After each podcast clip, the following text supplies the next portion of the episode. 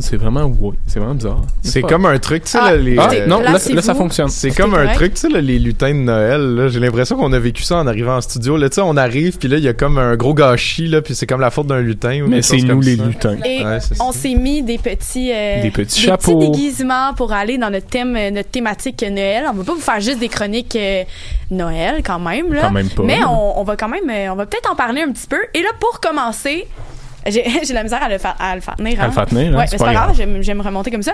Là, Félix, euh, on est, on, c'est notre dernière euh, avec toi. C'est ben, c'est Ben, la dernière de la session, là, Et, du calme, je ne finis pas euh, de ben suite. non, c'est ça. Et là, cette semaine, tu nous fais un petit, euh, tu nous parles de quoi pour cette Et fin d'année voilà. 2018 On va voir, mais là, là, je me suis dit, ah, l'année passée, j'avais fait un récapitulatif, j'avais parlé de l'empreinte écologique de Noël, euh, style vidéo YouTube de comment euh, ne pas trop dépenser et faire euh, des choses écologiques. Mais cette année, je me suis dit, à quoi? À quoi je peux bien vous parler? Puis étant dans le thème de Noël, je vais vous parler de politique américaine. Hey! Pour faire changement. Tout bad Mel, t'es pas là, c'est moi qui en parle. Non, mais plus sérieusement, Enfin la vedette. Enfin, c'est moi la vedette. Non, de façon plus sérieuse, euh, je lisais un article cette semaine, là, vous allez tout comprendre le lien, plus je vais avancer. Un article sur un, il y a un site internet, en fait, que j'aime beaucoup. Ça s'appelle Real Clear Politics, ce qui est un site américain qui va aller chercher plein d'articles un peu partout sur les interwebs et autres de la politique américaine. Que ce soit de gauche, de droite, peu importe, c'est des articles qui viennent vraiment de partout. Fait qu'il y a Fox News, mais il y a le Washington Post.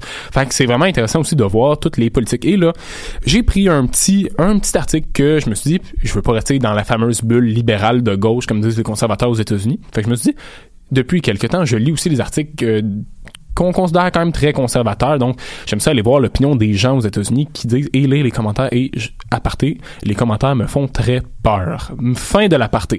Et là, je suis allé lire un journal qui s'appelle The Fédéraliste. Donc, c'était ce journal-là de, de droite, généralement, qui se pose, là, c'est facile de savoir son, son aliment idéologique quand on regarde des articles genre euh, les 12 crimes d'Obama. Tu sais, ce genre de choses-là. On, on sait comment qui se pose euh, sur la politique américaine. Et là, euh, je vais traduire de façon très littérale là, un article qui est venu me fâcher qui s'appelle L'alarmisme climatique est la source première dans le monde de gaz chaud. Le gag est meilleur comme tous les films en anglais. Même chose pour l'article, ça aurait été meilleur si c'était en anglais. Mais l'auteur, qui est un, selon moi, climato-sceptique, vient dire, ah, dans le fond, les personnes qui crient, euh, qui crient au loup depuis des années, ben, dans le fond, il n'y a pas vraiment de, de changement climatique important. Et là, je vous parle souvent des climato-sceptiques. Je vous ai parlé de Maxime Bernier, euh, Géranium Bernier, selon le revoir et autres articles du genre. Souvent, on dit les climato-sceptiques, on a l'image de eux qui vont dire ah mais ça existe pas, le, le changement climatique c'est rien. Mais non, il y a pas juste eux qui euh, comme, mais il y a pas juste ça comme tactique. Il y a une autre tactique. La tactique c'est de dire oui ça existe, mais c'est pas grave, on peut rien y faire et de toute façon on va survivre pareil. Et c'est la tactique que l'auteur que que j'ai lu euh, fait dans son article. Donc son article, je vais le décrire brièvement. Je vais pas rentrer dans tous les détails ni vous parler des commentaires parce que ça me ferait mal aux yeux et j'en saignerais. Et je me doute que vous aussi, vous, allez sûrement vous endormir comme Zoé qui n'a pas pris son café de la journée. Et je la regarde en trouvant ça très drôle. Et oui, Mais donc, non, mais je bois tes paroles, là. Je suis tout oui à ce que tu as à dire. ah, j'adore, j'adore. Mais le pire, c'est que pour vrai, c'est c'est ça. Mais euh, donc, l'auteur va dire en premier lieu, ah mais oui, oui, les changements climatiques existent. Là, je le dis pas, mais il va pas dire par contre, euh, ah c'est vraiment de la faute aux hommes ou que c'est grave. Et là, il va y aller dans une série d'argumentations pour dire, mais dans le fond, là, les personnes ont crié au loup depuis les années 70, puis ça sert à rien. Ce qui est intéressant là-dessus, par contre, c'est qu'il dit pas que les événements climatiques extrêmes ont augmenté de quatre fois par année, donc à peu près à 400 par, maintenant par année, contrairement aux années 70. Ça, il en parle pas. Il va continuer après en disant Al Gore nous avait dit en 2006 que le niveau de l'eau allait monter. Il nous a menti. C'est même pas vrai. En fait, il se base sur des, euh, Il se base des faits qui ont été prédits, Mais qui ne sont pas vraiment arrivés. C'est ça la nuance. C'est que c'est ça qu'il va utiliser. Il va utiliser des graphiques de think tank généralement conservateurs, plus de proches, plus de groupes euh, conservateurs du genre euh, les frères Koch pour venir supporter ses propos. Mais encore là, il va critiquer Al Gore. Il va dire Al Gore nous avait dit que le niveau de l'eau avait monté de 20 pieds. Et là, cette semaine, Vox, euh, qui est, euh, vous, vous connaissez Vox, là, qui, qui fournit des articles généralement en ligne, qui nous apprenait cette semaine que la fonte des glaciers au Groenland montrait le niveau des eaux d'à peu près combien de pieds, selon vous? Petite question? Beaucoup. Beaucoup. C'est la réponse de 20 pieds, exactement ce que. Al Gore disait en 2006. Donc, je trouvais ça le fun de voir que l'actualité venait encore une fois lui démentir. Mais là, l'auteur va continuer après en disant que les changements climatiques, là, ça pourrait provoquer l'apparition de nouvelles maladies. Mais pour l'instant, là, on les combattait très bien, les maladies. On était en voie d'éradiquer toutes les maladies, genre la polio sur Terre. Mais là, ce qui est intéressant, encore une fois, c'est que l'OMS, l'OMS qui est l'Organisation mondiale de la santé, venait cette semaine à dire, si jamais on combattait les changements climatiques, ça coûterait moins cher en soins de santé parce que le système, le système serait moins occupé par tous les problèmes qu'on va avoir dus à la malnutrition et les maladies, justement, qui vont apparaître. Et là, après, l'auteur va continuer avec d'autres choses qui m'ont fait un peu peur. Vous vous souvenez-vous, en fait, avez-vous vu Interstellar?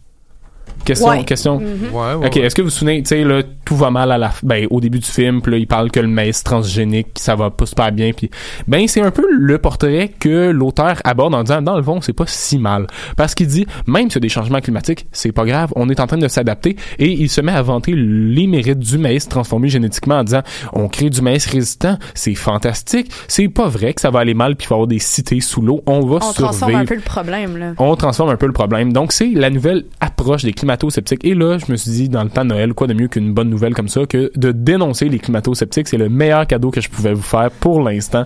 Parce que ça me tient à cœur, puis je trouve que c'est important dans le temps de Noël de se faire plaisir. Et voilà, c'était euh, tout mon article. Et ce qui est intéressant, c'est que ça se passe au même moment que Donald Trump et son administration sont à la COP24, donc la conférence sur le climat en Pologne, et qui sont là pour promouvoir quoi? Le charbon. Et oui, c'est ce que les mauvais enfants ont dans leur bas de Noël, puisqu'ils ne sont pas sages. C'est ce que les Américains vont avoir avec Donald Trump. Et c'est sur ça on que peut je dire euh, que le, le charbon a des vertus, euh, notamment pour euh, blanchir les dents, à ce qui paraît. Donc, peut-être que les enfants qui trouvent ça dans leur bonne Noël vont pouvoir trouver une utilisation euh, moins polluante. Mais moi, je me demandais, euh, est-ce que on- je sais pas si tu as lu ou si tu as remarqué, est-ce qu'il y a des, des statistiques sur le nombre de, de climato-sceptiques qui, euh, qui sortent un peu, qui, qui pullulent, si on veut? euh, La, la proportion de la à population quel point c'est contaminant, tu sais, les, les, les gens qui en parlent et tout ça et qui prennent des adeptes? À ce niveau-là, je pense que ça reste quand même une, une petite portion de la population. On- le- le- je faisais des recherches sur la population américaine, là, mais c'est gén- généralement là, c'est sûr, on parle du Parti républicain, mais le Parti républicain avait accepté les changements climatiques. On on- le Bush père est mort il y a quelques, ben, quelques jours, mais Bush père, dans les années 90, ben, avant Bill Clinton, avait accepté l- les constats des changements climatiques avait dit oui, il faut qu'on fasse quelque chose dans les premières mesures qui ont été mises aux États-Unis. Donc, c'est vraiment récemment, surtout avec euh, la néo-droite, les néo-conservateurs, avec Donald Trump, qui se positionne de plus en plus comme climato-sceptiques, qu'on les qu'on qu'on On dirait en entend plus, parler. Puis oui. je pense que c'est peut-être difficile aussi de, de savoir à quel point quelqu'un est climato-sceptique parce que, tu sais, le, le, le climato-scepticisme, c'est un peu comme un spectre, hein, j'imagine. Tu sais, il y a, y y y a qui les- sont comme vraiment, tu sais, il y en a qui sont peut-être Vraiment négationnistes. agnostiques ou négationnistes, là, tu sais, il y en a qui doutent, il y en a qui, qui remettent en question des études, mais qui se diraient pas eux-mêmes complètement euh, climato-sceptiques, tu sais, il y a quelque chose Genre comme mon ça. père. Ah ouais, c'est ça. pour, pour faire la revenir à mon papa, le là, fameux. mais J'adore oui, ton père. mon, mon père est fantastique. Une boule de complexité. Bon, ben merci, Phil. Mais il fait plaisir.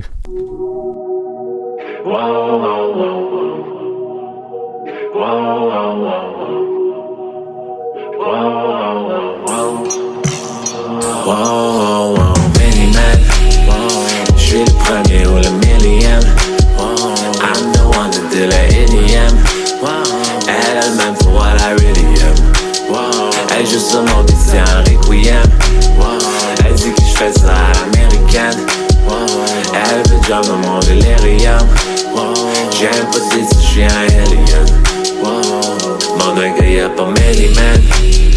Many, many, many, many men qui peuvent faire comme moi. No, I don't cry no more. Don't look to the sky no more. Have mercy on me. Yeah, it's irremersible, the new us. Pussy, keep it touché, niggas, the two what? Do up, jump you few up. Twist one to two up, jump, my shoot be do up.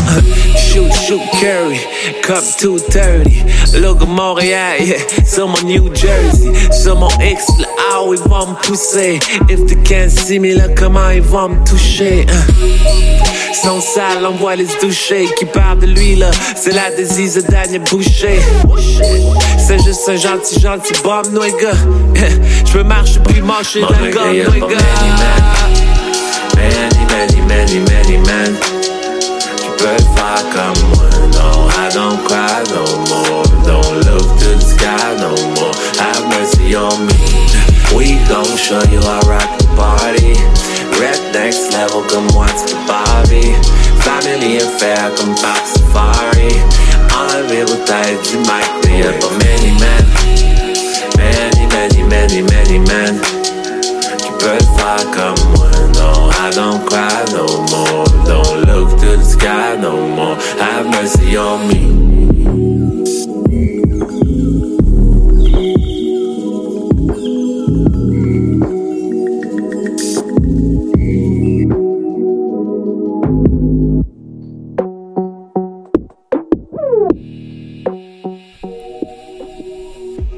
Alors, on va reprendre avec Margot qui, cette semaine, euh, va nous parler d'une nouvelle priorité de la CAQ. Alors, dernièrement, François Legault a fait appel à son adjoint parlementaire euh, Yuri Chassin, Oui. dont tu nous as déjà parlé justement, Ouais. et donc pour revoir le système de financement des cégeps. Oui, donc le, gouver- le gouvernement a annoncé vouloir changer le- la façon de financer euh, les cégeps pour euh, deux raisons.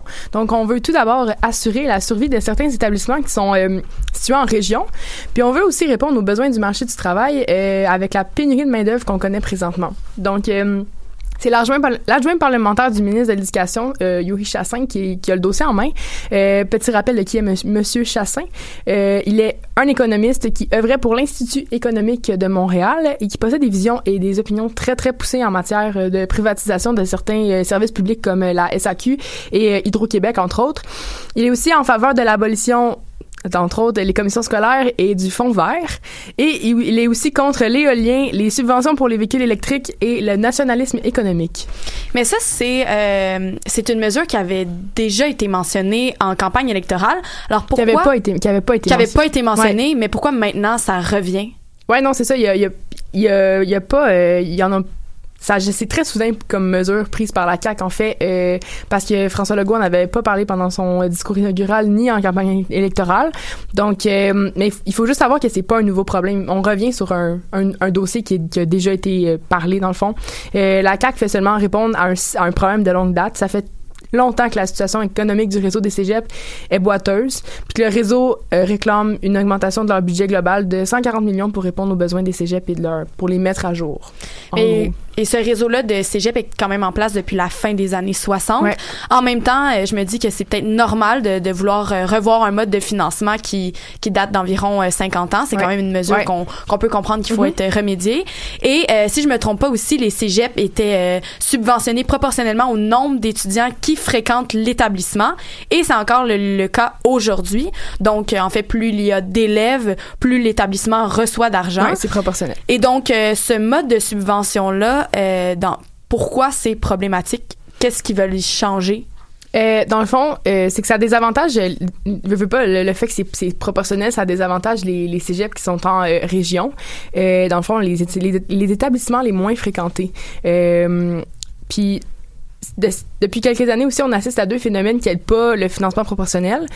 Entre autres, comme la, la, la diminution du nombre de, de cégepiens dans les, dans, les, dans les établissements et les étudiants qui prennent plus de temps pour compléter leur parcours collégial. Donc, c'est c'est vraiment rendu fréquent que les gens euh, extensionnent leur parcours euh, au cégep. Puis c'est pas favorable pour le type de, de subvention. Puis ça désavantage aussi beaucoup les petits cégeps, comme j'ai déjà dit. Mais en entrevue, par contre, Monsieur Chassin euh, a pas parlé de, de promettre ce financement-là ou d'une certaine augmentation. Non, contre. effectivement, c'est vraiment, c'est pas une promesse. Il a juste, puis il se met aucun échéancier dans ce dossier-là. Dans le fond, il a dit que sa première mission serait de, se concentrer sur les cégeps pour comprendre euh, leur réalité de terrain. Et dans le fond, il va vraiment, il, va vraiment aller dans les cégeps pour essayer de comprendre qu'est-ce, c'est quoi le problème. Parce que selon lui, il y a év- évidemment, d'un point de vue d'un, ministère, une façon de financer les, éta- les établissements collégiaux qui peut être appelé à être transformé. En gros, ce qu'il veut dire, c'est qu'il ne parle pas d'un changement, au niveau du côté du niveau de financement, donc du nombre de financement. Il parle euh, bien de changer la, façon de financer les cégeps. Donc, il parle pas d'une augmentation euh, sur le champ niveau niveau argent. Il parle plus de changer la façon de financer les cégeps.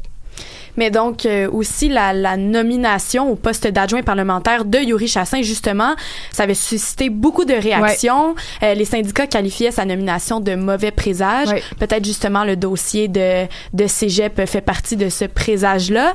Euh, Est-ce que son affectation directement à ce dossier-là a fait parler aussi? Eh ben, c'est plutôt lui qui a, qui, a, qui a jasé de lui-même, si je peux dire ça comme ça. Euh, je vais, je vais pas dire, je vais pas dire qu'il s'est défendu ou qu'il s'est justifié, mais il a juste rassuré les sceptiques qui, qui le qualifiaient de justement de mauvais présage.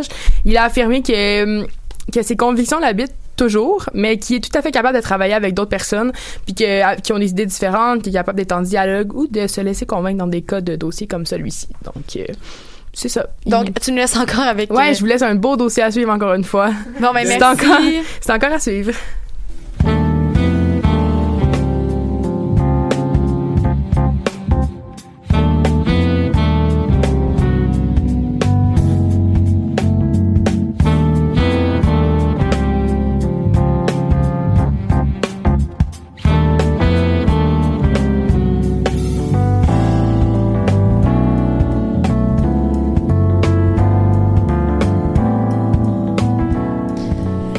Alors, là, j'avais décidé, moi j'aime bien les quiz, comme vous le savez peut-être. J'aime ça quand on se fait des petites questions d'actualité tout ça. Et là, je me suis dit, euh, il nous manque un joueur cette semaine, mais elle est pas là pour nous faire une chronique. On va avoir un petit peu plus de temps. Et donc, je me suis dit, pourquoi pas en profiter pour vous poser des questions? Ouais! Ah, Ah, je- wow, je vais faire- même, a même Ah, les grelots, Oui, j'aime je voulais faire un bruit ça. avec les grelots, mais Phil, il en fait plus de l'autre côté. Wow, c'est si festif. Ah, ça rappelle notre buzzer. Ah, ouais. Ah, ben, il y a toujours. Il y a quelque chose. Ben, il y a quelque chose à faire avec ça. il y a quelque chose à. Vous Bon, faites un bruit de Noël. OK. Quand vous voulez répondre à la question, vous faites un bruit de Noël. Oh mon dieu, mais Ben, c'est Inventez-en un. Vous un pouvez, bruit de vous Noël. pouvez imiter un reine, si vous voulez. Oui. Vous pouvez quoi, un? Ça fait un reine. Ah, c'est à vous de nous le faire On va écouter découvrir. cette émission-là dans Est-ce que 5 je peux imiter ans. Mon François Dieu, Legault? va te malaiser. Vous imitez ce que vous voulez, mais si vous ne faites pas un bruit qui me satisfait, la réponse, euh, vous n'avez pas le droit de parole. Mais là, je vais Alors, poche, là. Vous Je suis stressée. Les Québécois, les Québécoises. Oui, ça, ça va être parfait. Yes. Tu vas avoir tout, T'as- réponses. t'as- t'as- t'as- Ah, c'est super pas T'as volé mon, t'as, t'as- t'as volé mon idée. Eh bien, euh, on est trois personnes ici à avoir euh, composé des petites questions. Alors, je me, je me fais l'honneur de Comment commencer. ça? Oui. Alors, euh, moi, j'ai des, je me, en fait, j'ai, lu pas mal qu'est-ce qui s'est passé avec tout euh, le décollage de la fusée Soyuz qui a eu lieu le 3 décembre dernier, qui a envoyé justement l'astronaute David Saint-Jacques en mission. C'était super intéressant de voir ça. Là, je me suis intéressée à plein de trucs. J'ai, j'ai, j'ai lu beaucoup d'articles, j'ai regardé des vidéos. Et là, bon, je vais vous poser des petites questions là-dessus, voir si vous avez suivi l'actualité euh, astronomique. Alors, ouvrez vos micros. Est-ce que c'est fait? Oui. fait. Parfait. Première question. Pour combien de temps Davi- David Saint-Jacques est-il parti en mission et pour faire quoi? La recherche des Ah, j'adore l'espace. je vais dire six mois puis des recherches médicales sur le corps humain. Je pensais 8, C'est j'allais dire 8. exactement Et ça. oui. Ah, oui, il est parti pour je savais le six six mois mois, faire mais- des Attendez, euh, il a pas fait de bruit de Noël? Dring dring. Oui, Il j'ai a fait, dring. dring. Oh. Ah! Tellement Noël, wow. Ben, c'est correct. OK. Il y en a d'autres qui cherchaient des bruits. Ouais, moi, j'ai, aucune... Moi, je cherchais une réponse. Alors, c'est bon, de- faire la poule. mais bon, la poule. Ouais, j'ai pensé on lait boit de du- poule. C'est ça, on boit du lait de poule, fait que ça marche. Euh, et donc, mon buzzer, la réponse, c'était bien six mois. Il est parti pour faire des tests médicaux, dont euh, justement voir les effets de la pesanteur sur le corps humain. Deuxième question. Bravo. En quelle année Elon Musk entend-il coloniser la planète Mars? Dring dring. 2030. Non. Ah. Droit de réplique. 2040. Et non. Oh non. C'est quoi, 2050? Et non, vous êtes trop loin. deux- deux- 2025. 2032, Vingt- 2000. non. 2020. 2022. 2024. Ouais, là. Ok, c'est bien. On les aurait mais C'est Ah, vraiment ouais, très, très 2024. bien. Mais il y a la série Mars qui joue en Oui. ce moment, que c'est euh, semi un panel d'invités qui discutent euh, demi euh, Ah ouais, c'est du monde sur Mars qui vivent. Supposément, c'est un- c'est une émission de fiction. là. Mais, Euh, mais je à voir si ce Ouais. serait bon ben c'est ben quand on en parle avec les, les, les gens qui connaissent bien le domaine, ils disent que justement c'est quelque chose qui, qui peut être réalisable parce que c'est des conditions bon qui, qui pourraient nous accueillir. On parle de moins 60 degrés à la surface de cette planète-là. C'est très froid, mais bon, il y a des gens sur la Terre ici Non, mais- qui euh, peuvent confronter. Ah, Zoé semble indignée. Est-ce qu'on en a vraiment besoin? Là? Je vais pas faire mon Pierre-Yves McSween, mais franchement, là, hey, on a nos trucs à gérer, on gérons-les, pas puis on besoin verra de vidéos après. de là. chat puis on les a pareil. Ben, pas la même game, je te dirais, là. Vraiment, ça coûte pas mal moins cher. Ouais, mais ça eux, doit faire ont, avancer la science. ils ont autant. déjà des milliards de dollars, là. C'est, Ils savent plus quoi faire c'est avec. ça, ils savent plus quoi faire Ah non, avec, c'est là. Mais bon, c'est ça, quand même, c'est un avenir assez rapproché. Puis j'ai discuté avec justement Marie-Michel Limoges, qui est une, une femme qui travaille à la rédaction du contenu scientifique au Cosmodome à Laval. Elle est aussi astrophysicienne et elle, elle me disait que. Euh, oui, elle me disait que justement 2024, euh, c'est quand même très optimiste et souvent, bon, il y a des décalages. euh, c'est sûr, on parle de 2024, mais ce serait peut-être pas avant 2030 et tout ça. je, je sais que Zoé dit ah, c'est ridicule, mais moi ça me fait rêver. Je veux dire, on parle, non mais c'est comme on parle de la course de l'espace des Non, années mais c'est 60. ça. Moi, on puis- dirait que c'est mon, c'est- plus la même game. c'est mon petit côté Mais comme science-fiction. Je trouve ça impressionnant. J'aime tellement la science-fiction, je suis là, puis je me dis, waouh, mais- si on est capable, on est capable de tout faire.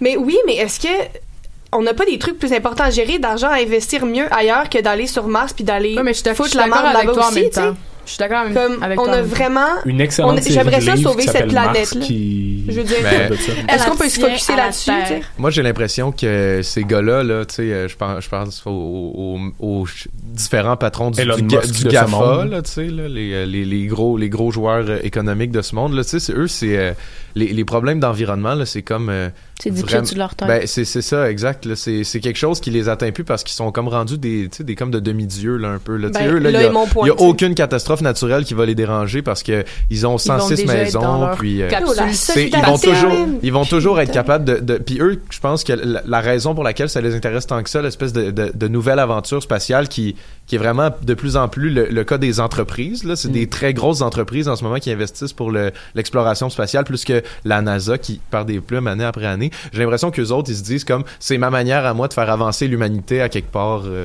Ben justement, Ça m'impressionne vraiment aussi quand même que euh, si on parle de coloniser Mars, euh, peut-être pas dans les, les, les quelques années qui arrivent, mais éventuellement ça va servir euh, à l'humanité au complet parce que oui, il y a l'idée de sauver la planète, mais ces gens-là se disent euh, il y a une possibilité aussi qu'on n'y arrive pas. Donc peut-être, mais bon, hey, je suis pas là, c'est pas un quiz. euh, je c'est pense pas un qu'ils ils euh, vont surtout pour euh, Moi, ça me- driller des minéraux puis les ramener sur Terre parce qu'on en aura plus pendant Non, c'est ça. bientôt, et là. Ça C'est va juste c'est- détruire une De autre l'eau. planète pour le bien de celle-ci qu'on détruit en même temps. Là. Ça, pas, euh, Wow. ça me, ça me, je Oh, trouve on ça aimerait honorable. ça un petit astéroïde, ça réglerait le problème. Ah ouais. Troisième question. De quelle origine sera le premier passager de la fucking Big Rocket, qui va être euh, justement la navette qui va être envoyée? euh, Attends, s'appelle-t-elle comme ça? oui. La FBR. Je roule encore les yeux pour les gens euh, en arrière qui ne regardent pas. Donc, je répète la question. De quelle origine sera le premier passager? Je vais vous donner trois choix de réponse, d'accord? Japonais, chinois ou arabe? Dring, dring, japonais. Moi, oui. Moi, ah, moi j'allais dire chinois, j'avais une chance sur sept. Non, c'est bel et bien japonais. Et euh, bon, prochaine question. Qui a été le premier astronaute scaphandrier? Dring, dring, Yuri Gargarine. Non, mais j'ai des Ah, choix de réponse. Ah, ben là, Phil, C'est Ah, pas un singe? Phil- Phil, t'as plus le droit de répondre. Ok. Donc, l'Américain Bruce McCandless, Mm. le Russe Yuri Glaskov ou Mm. l'Américain Neil Armstrong. Ah. Le premier scaphandrier. On n'oublie pas de faire notre petit bruit. Ho ho ho! Euh, Yuri? Nope. Ah, ben, je vais y aller pour Neil Armstrong, là. Tu sais, c'est Et comme non, le... Non, ah, mais ben, non, c'est. Bruce McCandless qui a été Ah, le premier à Bruce. faire de le- la marche dans l'espace en n'étant pas attaché, relié à rien. Donc, le premier scaphandrier. Et voilà. Alors, euh, une autre question. Quelle est la grosseur en kilomètres du plus gros cratère ayant jamais été trouvé sur Terre? Je vais vous donner trois choix. Est-ce que c'est 400 km de diamètre, 600 km ou 1200 km de diamètre? Tu sais, j'allais dire 7, fait Hey, c'est juste bruit. comme... J'aurais dit 4 mètres, tu sais, pas plus. Ah. Est-ce qu'on peut répéter les choix de réponse, Oui. s'il vous plaît? 400 km, 600 km ou 1200 km de diamètre. Peu importe la taille de ta mère. Impossible! Ça le dit radio. Je vais dire le choix C. Faut vraiment qu'elle prenne son café. Non, mais je pense que ça doit être, comme... euh, Ah, vas-y, vas-y, Non, non, mais je cherche mon, bruit, fait que vas-y. Ah, Fais-le, ton bruit boule. là. Je vais faire ma... OK. question Ça veut 6. dire Question 6, Béa, elle pense à son bruit. Donc, euh, la, Moi, j'irais pour euh, 600 km. Oui, Ah, bravo. Hey, mais je viens de le dire, 600. Oui, mais t'as pas fait de petits J'ai fait papa, j'ai fait mon calier. J'ai fait mon lait de poule. Papa. Ici, nous avons une belle euh, leçon, tout le monde. Nous devons apprendre à nous écouter. hein. On se parle un peu euh, un par-dessus les autres. Soyez bien attentifs pour cette dernière question. David Saint-Jacques est un astronaute, mais il a deux autres professions. Quelles sont-elles? J'ai essayé, mais je les ai pas. Je l'ai déjà su. Oh my god, ça. Ce n'est pas un bruit de Noël. Je- C'était oui. Ben oui, Oui, quand oui. même. Je dis Le ça bruit de quand je reçois quelqu'un mes cadeaux. c'est ça. Avez-vous entendu mon bruit? Je vous donne le point. Je vous donne. Ah, c'était. Oh my god. Elle a fait du vent. Ok, vas-y. genre... euh, Tu peux en avoir un sur deux. neurophysicien. Hmm, non. C'est juste un essai. Neurochirurgien? Non, mais vous êtes. euh, vous pensez juste un peu trop loin, un peu trop précis. Neuro... Chirurgien. Euh, Oh, kinésiologue. Bing, bing, bong, euh, médecin. Oui, Ouais! médecin. Et son Moi, j'allais dire neurone, mais ça Est-ce que c'est une profession? T'étudies en quoi ton neurone, là? et non, son autre profession aussi, c'est astrophysicien. Donc, le mec est Logique. astronaute, astrophysicien et médecin. Bah, Et père de famille. Quand même. Hein. Il ne s'ennuie pas, Il ce parle chat. cinq langues aussi. Et là, je ne suis pas la ça. Quand seule. même, euh, je-. Ouais. Oui. Cinq langues. Mais là, je suis pas la seule moi, qui je fais de avait la des, radio. que- des questions pour vous Moi, j'en ai une. aujourd'hui. Vas-y, Moi, j'en ai une, elle est divisée en deux, en fait. Donc, euh, ça va y aller euh, je vais y aller d'une première, euh, d'un premier temps. Euh, quelle drogue vient d'obtenir son statut de traitement révolutionnaire aux États-Unis? Ça, c'est ma première question. Puis, il y a une deuxième phase à cette question-là, une fois que vous y aurez répondu. Est-ce qu'il faut encore faire les bruits? Ah oui, oui, absolument. Mais oui. J'ai pas la réponse. Non. je Drink, drink. Ouais. Le LSD. Exact. Hey, exact. j'allais dire ça à la Ouais, blague. Exactement, exactement. Euh, c'est le LSD. Et la, ma deuxième question à ce moment-là, c'est et pour traiter quoi? C'est- est-ce qu'elle vient ça, d'obtenir son statut de traitement révolutionnaire? Mais peux-tu nous faire des choix de réponse? Ah oui, ok. euh, La dépression, genre? La psychose. Ben tu l'as en fait, c'est exactement ça, c'est la dépression. Ouais. Non, me sens comme Yann quand il a comme gagné euh, la course.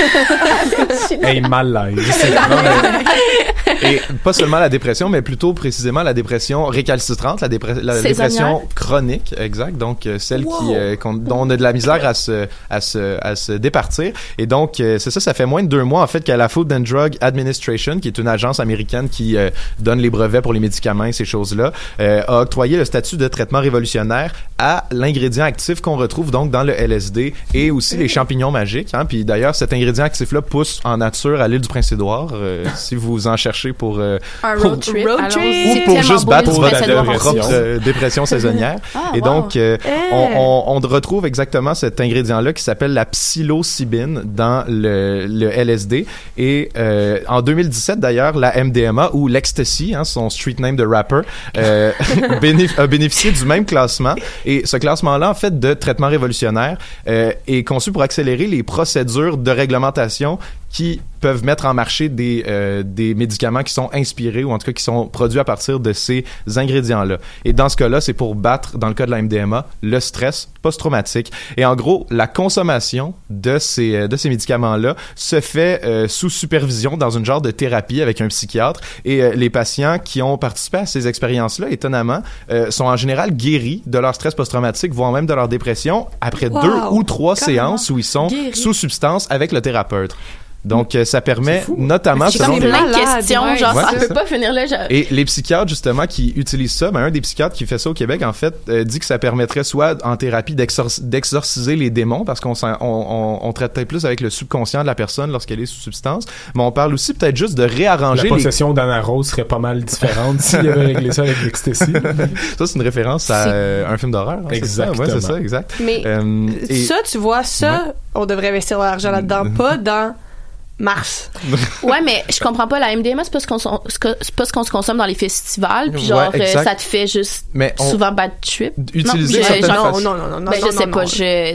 ben, les propriétés médicales. Oui, pas d'accord. Mais quand on dit Non. bad trip, ça peut aussi euh, réorganiser les connexions neuronales en fait et cérébrales. C'est aussi une des utilités que ça pourrait avoir selon les psychiatres. Et euh, en fait, ils peuvent pas savoir encore. euh, les études disent pas encore si c'est le fait que on s'adresse plutôt au subconscient aussi ça réorganise les connexions cérébrales qui aideraient à guérir ces maladies mentales là. Mais dans tous les cas, c'est peut-être aussi une combinaison des deux selon le, le psychiatre qui in- interrogé à ce sujet-là par le devoir. En tout cas. Ici au Canada, c'est pas légal ce genre de choses-là encore, bien qu'on vient de légaliser la marijuana à la grandeur du pays. Mais une chose est sûre, aux États-Unis, ça semble faire ses preuves. Mais c'est Voilà. génial. J'adore Euh, Il y a aussi Félix qui avait des petites questions pour nous. Hey, j'ai fait ça à la va-vite ce matin parce que Sibelle m'a demandé de faire des petites questions. Moi, ça va être des questions un petit peu plus, là, je vais être actualité. Fait qu'on va voir si vous avez lu les journaux ce matin et autres. Quelle année est la plus chaude jamais enregistrée en Arctique? 2018. Pas cette Attends, année. j'ai des- j'ai Ouais. des choix, C'est cette année, là. 2016, 2018, C, 2000, euh, 1912 ou D, 1955? Moi, je vais dire B. Tu me fais douter avec Ah. 1912. Je voulais faire un bruit de reine. Ah, non, ben, c'est l'année la plus chaude enregistrée depuis 1900. C'est les années. euh, C'est- à partir de ce moment-là qu'on a. euh, Donc, quelle année? Ben, 2018. Et mauvaise réponse, c'est j'ai lu 2000. ça. Et j'aime ça parce que j'ai vraiment pu 2016. marquer et non mauvaise réponse sur ma Ah. feuille. J'avais prédit. Ouais, mais 2018, c'est la deuxième, hein, c'est pour ça. Exactement. Ah, voilà. ça. 2018 est la j'ai deuxième. Donc, journaux euh, moi, j'ai pas compris c'était quoi la bonne réponse. La bonne réponse était 2016, c'est l'année la plus chaude jamais enregistrée. Là, parce que je- pourquoi j'en parle? Parce que cette année, on vient d'apprendre qu'on était la deuxième année la plus chaude en Arctique. La raison est simple les changements climatiques, l'administration océanique et atmosphérique américaine a déclaré dans un rapport que le réchauffement se produit deux fois plus vite en Arctique que partout ailleurs dans le monde, mais température moyenne. Puis là, on le sait grâce à des satellites qui font le tour du monde 28 fois par jour pour avoir des données. Je trouve ça quand même impressionnant. Ouais, c'est parce comme- que la chaleur, elle monte, fait qu'elle va jusqu'au pôle Nord, hein, c'est pour ça. Ben, souvent, ça souvent, il parlait du rayonnement, puis euh, là, je regarde son petit sourire, là, mais souvent, il parlait du rayonnement, vu que plus ça fond, plus ça va continuer de se réchauffer vite parce que la zone est foncée, donc ça attire plus le soleil. En Mhm. tout cas, des sciences secondaires 4. là. OK, prochaine Ouais. question. C'est loin. Pourquoi les deux cosmonautes russes Igor Kononenko et Sergei Prokopiev sont allés dans l'espace aujourd'hui? A. Nettoyer les hublots après des impacts de micrométéorites. B. Inspecter un trou dans une capsule Soyouz ou C. Prendre une marche. Ben. B. Prendre une marche. Non, c'est pas prendre une Ah. marche. C'était en effet B, inspecter un trou dans une capsule Soyuz parce qu'on a découvert. Ça va mal, la Soyuz. Ça, ça va hein, mal, C'est la hein? deuxième fois. On a découvert au mois d'août euh, qu'il y avait un trou de 2 mm. Bon, ça, On parlait de sabotage en plus.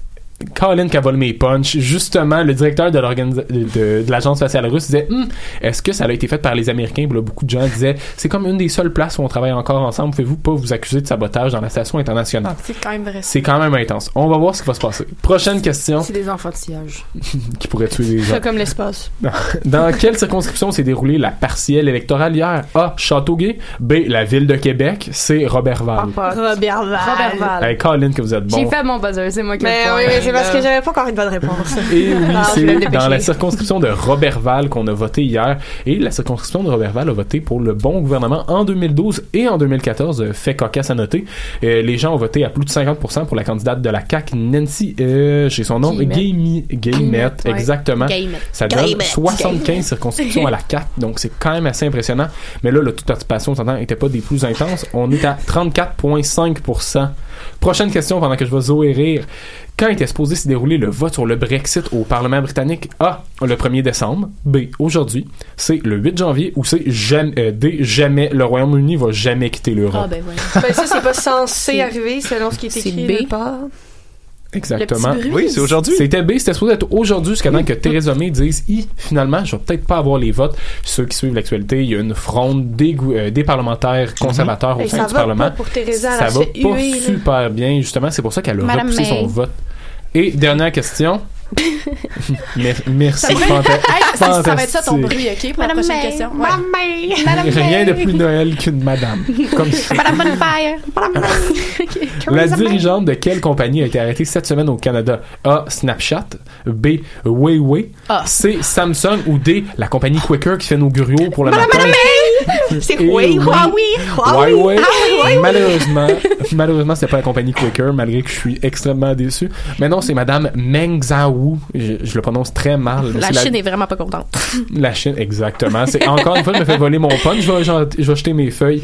Mais oui, c'était le père de Madame Zheng Wanzhou. Je m'excuse encore une fois, qui a fondé la compagnie dans les années 80 et qui est une des plus grosses compagnies euh, chinoises au monde. Et là, c'est elles qui, fourn- qui sont les premiers fournisseurs de matériaux pour les appareils de téléphone. Oui, C'est pas cette compagnie-là qu'on voit dans à Berry-UQAM? À Oui, là. Tout partout, je là, oh mon dieu, c'est le, ca- le scandale, les gens Ça à doit être Berry-UQAM. pour ça qu'il y a des barrages autour des gates. pour empêcher le monde d'aller en acheter. d'attaquer, C'est là. c'est vraiment intense l'actualité. Et c'était mes petites questions d'actualité préparées pour vous ce matin à la Eh va-vite. bien, merci tout le monde d'avoir participé.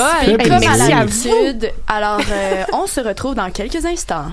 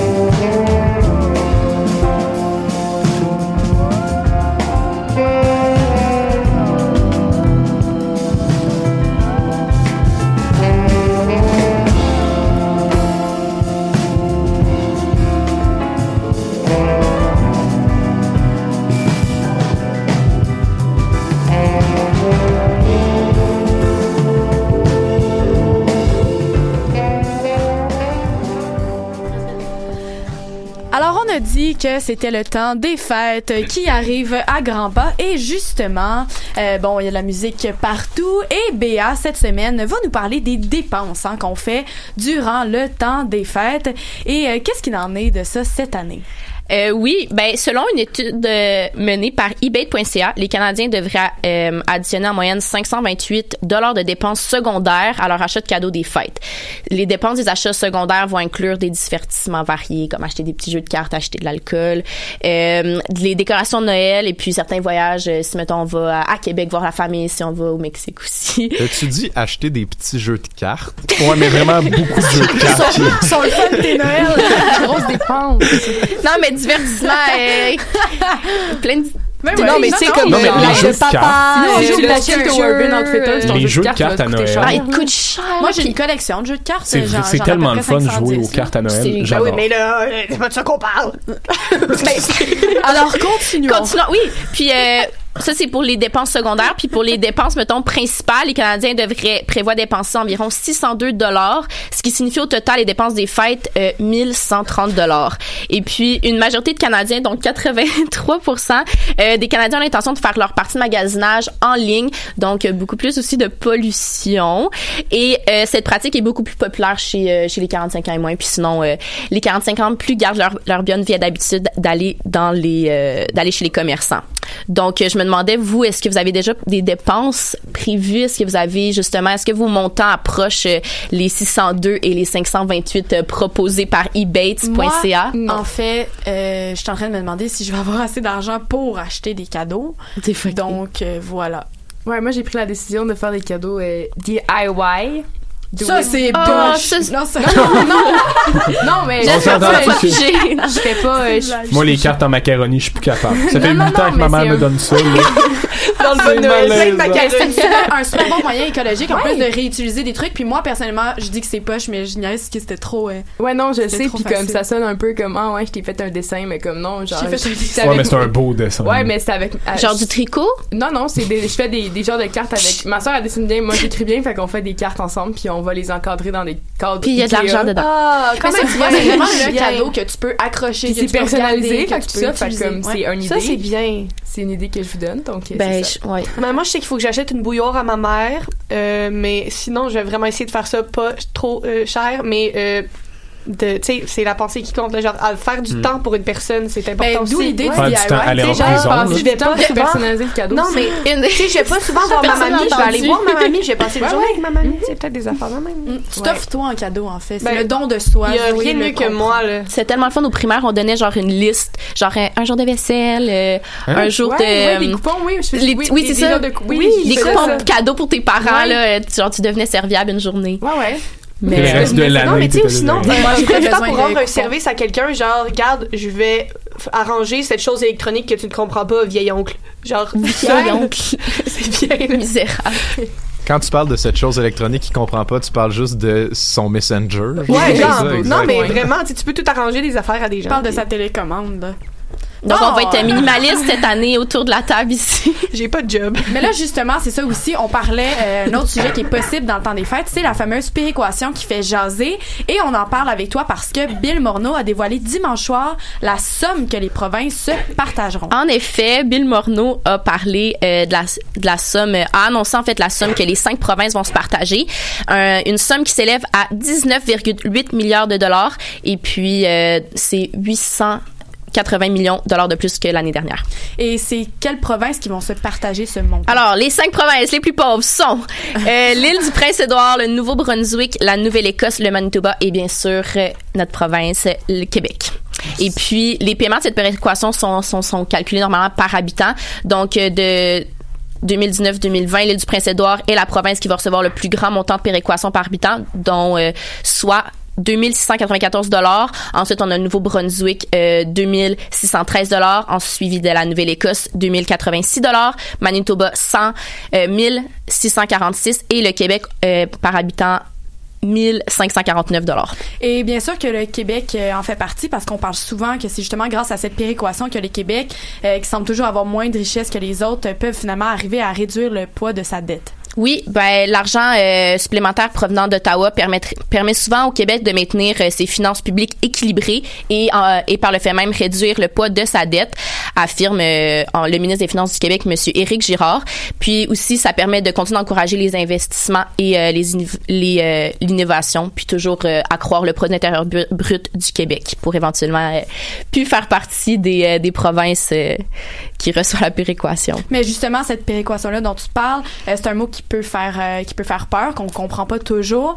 Et euh, Gérard Filion est venu apporter une explication euh, plutôt claire. hein. Oui. Est-ce que tu peux nous l'aime. là-dessus?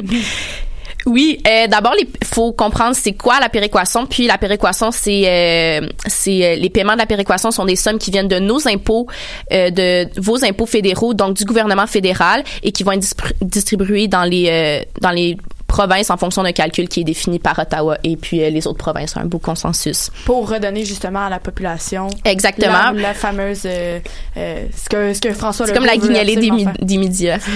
Puis C'est cute même.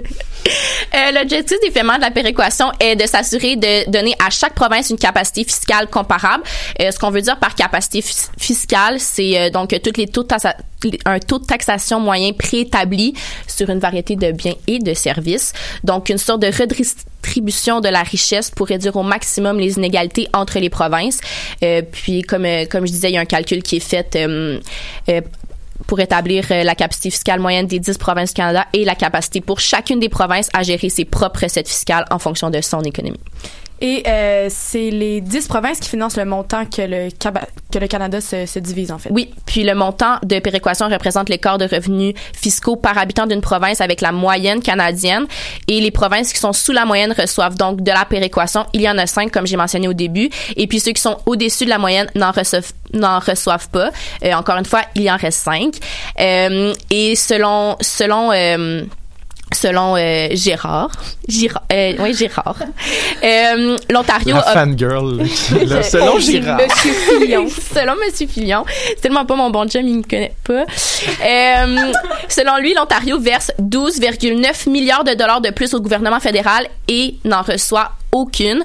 Euh, fait que c'est c'est ça des fois aussi qui va causer des frictions entre les provinces parce qu'ils donnent beaucoup et reçoivent et en fait ils donnent juste pour les autres, en reçoivent pas. Si je me trompe pas, le Québec en a quand même donné pendant une couple d'années, puis c'est le sujet souvent de la discorde, là. Ben oui, c'est justement ça aussi. Ça faisait partie de toute la question de de- d'indépendance aussi également, de se dire qu'on envoie non? beaucoup d'argent À pourquoi d'autres. finalement aussi? Puis ben selon leur calcul. Hein. Ouais, c'est ça. Mais dans le fond, euh, cette euh, cette formule là, si on la simplifie pour peut-être mieux l'expliquer, comment tu nous formules ça? Euh, dans le fond, le paiement, le paiement que va recevoir la province entre 2019 et 2020 va correspondre à la somme de 50 de son paiement entre 2017 et 2018, 25% de son paiement entre 2016 et 2017 et 25% de son autre paiement de 2015-2017. Et là, tu additionnes, tu, tu divises.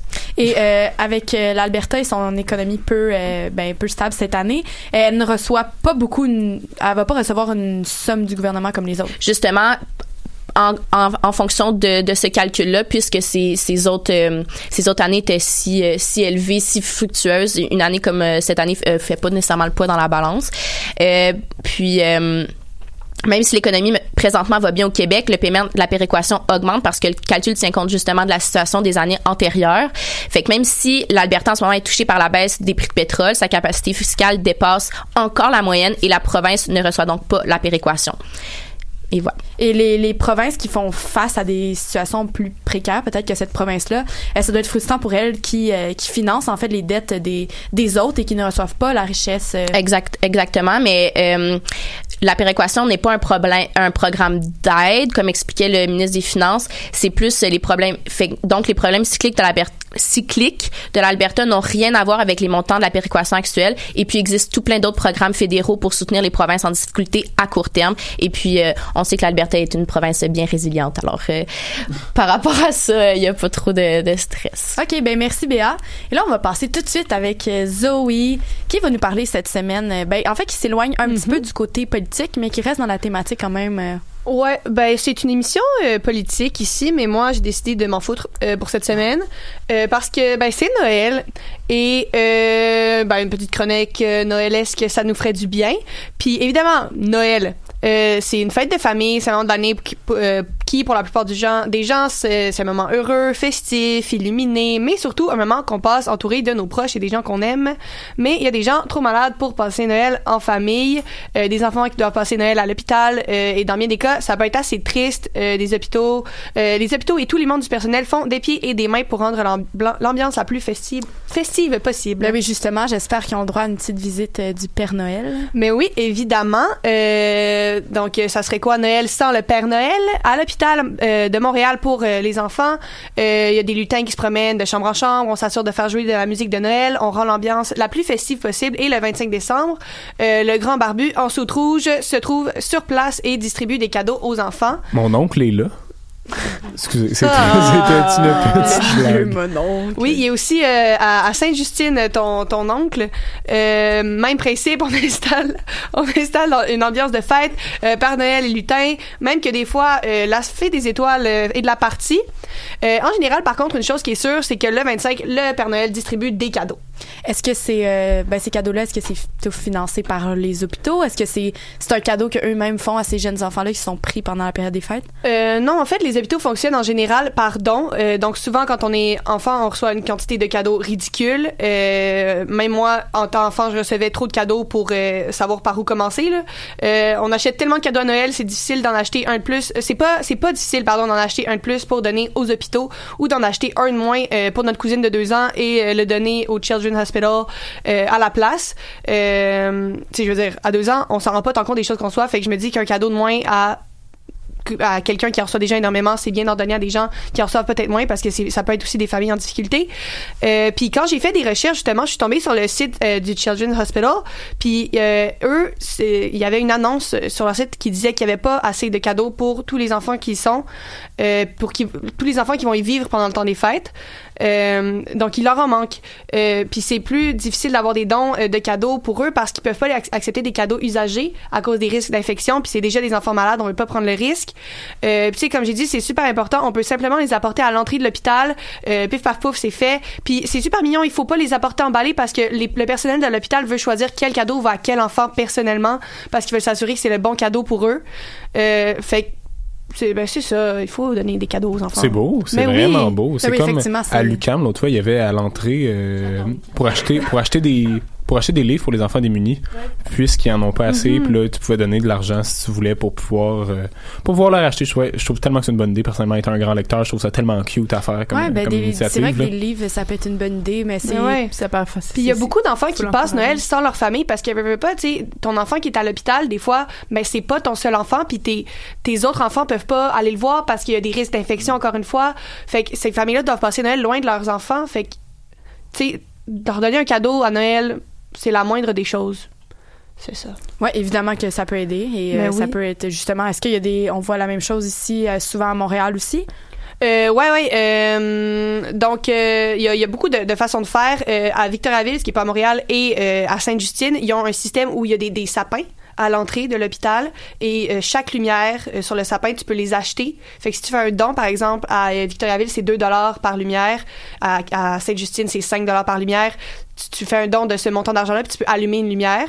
Fait que c'est comme, tu sais, une petite lumière, une petite lueur T'illumines le d'espoir. sapin plus Mais à c'est ça, t'illumines le sapin, fait que, puis plus c'est de lumière, plus ça veut dire qu'il y a des gens qui ont donné, puis c'est tellement un petit don, tellement facile à faire.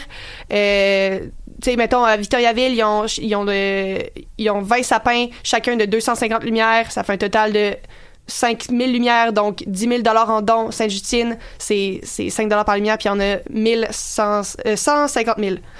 C'est ça. Euh, fait que oui, on a, euh, on a des choses à Montréal euh, pour faire pour donner aussi.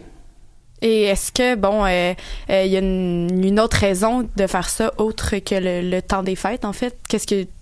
Parce qu'en fait, tu nous disais que justement, euh, ils donnent des, des cadeaux à tout le monde, que ça, ça les aide, mais euh, tu dis qu'il y, a une- Ouais. il y a une raison autre à tout ça, et ce serait quoi? Ouais, mais dans le fond, euh, le, le- la mission de ces services-là offerts par les hôpitaux, en fait, c'est de maximiser l'adaptation des enfants et des familles au milieu hospitalier en le rendant le plus normal et familier possible. C'est normal entre, entre guillemets parce que c'est clair que c'est pas un, un- on n'est pas nécessairement habitué à vivre là-dedans, surtout quand c'est nos c'est triste, il y a des enfants qui passent plusieurs Noël, à Noël dans ce, ce milieu-là, donc ils s'habituent, mais quand c'est notre première fois, ça peut être encore plus difficile.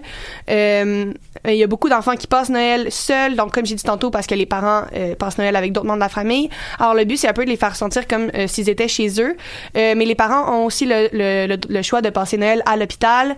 Euh, puis l'ambiance est importante parce qu'elle aide à rendre les gens heureux et les enfants reçoivent tellement d'attention et de cadeaux qu'ils oublient qu'ils sont à l'hôpital. Donc c'est ça le but premier, c'est de leur faire oublier la maladie. Évidemment, tout ça, c'est pas tout seul. Par exemple, à Saint-Justine, il y a des, à Sainte-Justine, pardon, il y a des centaines de bénévoles actifs qui s'assurent que les enfants soient jamais seuls, donc qui s'assurent de jouer avec eux, passer du temps avec eux. Euh, et alors voilà. Bon, on est content au moins de savoir que les gens vont, vont bien s'en occuper parce que, comme tu dis, c'est assez triste. Et c'est notre dernière, c'est la dernière émission de l'année, on peut se dire euh, maintenant. Et oui. Ah oui, alors je vous remercie d'avoir été là. Je vous souhaite un Bonne beau temps des fêtes. tous. Donc, euh, merci à. Marguerite Morin, à Félix Lemieux, à Béatrice Guimont, à Zoé Arcan et à Félix On Penneau. n'oublie pas Mélanie, Mélanie. Oui, Mélanie Loubert. Loubert. Super. Mélanie Loubert qui Ah, était là avec toute la session. Donc, on se revoit après le temps des fêtes. Bonne fin de session. Profitez-en.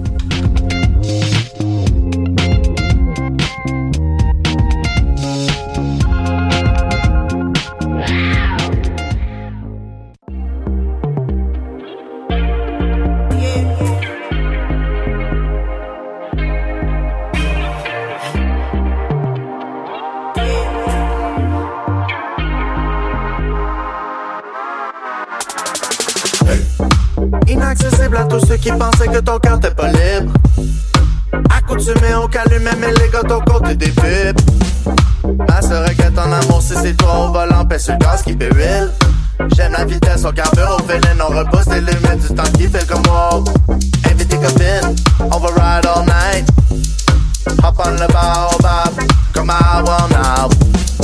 Connais tous tes potes et moi tes bays, tu sais qu'on en parle all night. On est vite sur nos patins, yeah on slide on ice.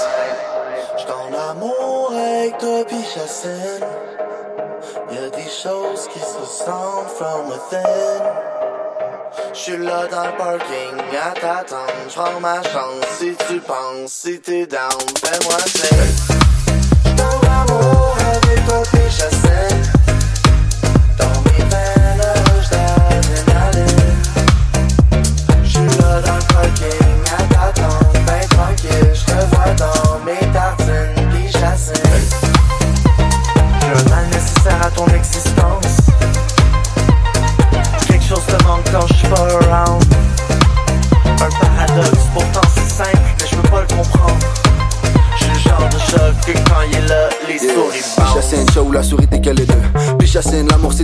Dans le jeu. Semi finit par activer le phénomène des phéromones. Barbinelle sur le rhythm, chez le stéthoscope. On est-tu vraiment fait pour finir ensemble? Ou ben on fait semblant? Tu veux-tu mes enfants? Tu veux-tu partir en vacances avant que les dents changent? Ou ben regretter le passé, pas passer dans le présent? Ton cœur sous ma main, faudrait que je fasse attention. J't'ai écrit sur Real Quick, t'aimes-tu ma chanson? Tu sais que Bobby boit pas beaucoup, j'ai pas de 40 onces. Mais tu peux compter sur moi pour rouler 40 onces. J'ai des sentiments, mais je suis rendu sceptique. Je veux du straight sur la beach avec toi au Mexique? Hey yo, on est 7 milliards, baby, I don't know. C'est-tu vraiment rien qu'à que je veux passer mon Ford? J'suis en amour avec toi, vie Chassin. Y'a des choses qui se ressemblent from within. J'ai pas de contrôle, pis je sais.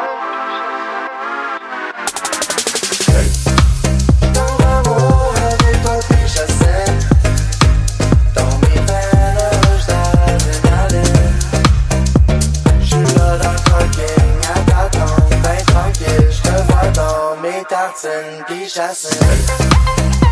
Yo gars, j'suis dans le parking à t'attendre depuis 15 minutes. Si t'arrives pas bientôt, ça se peut, j'me flex. Yo, j'ai roulé en king size. J'vais aller le sparky live là, là. Dans 5 minutes, j'ai fini, t'es pas arrivé à Ow! Ah shit, you do, girl. I'm sorry, but I love you, girl. Oh yeah, I love you. Squad up. Hate is down. Toss it up.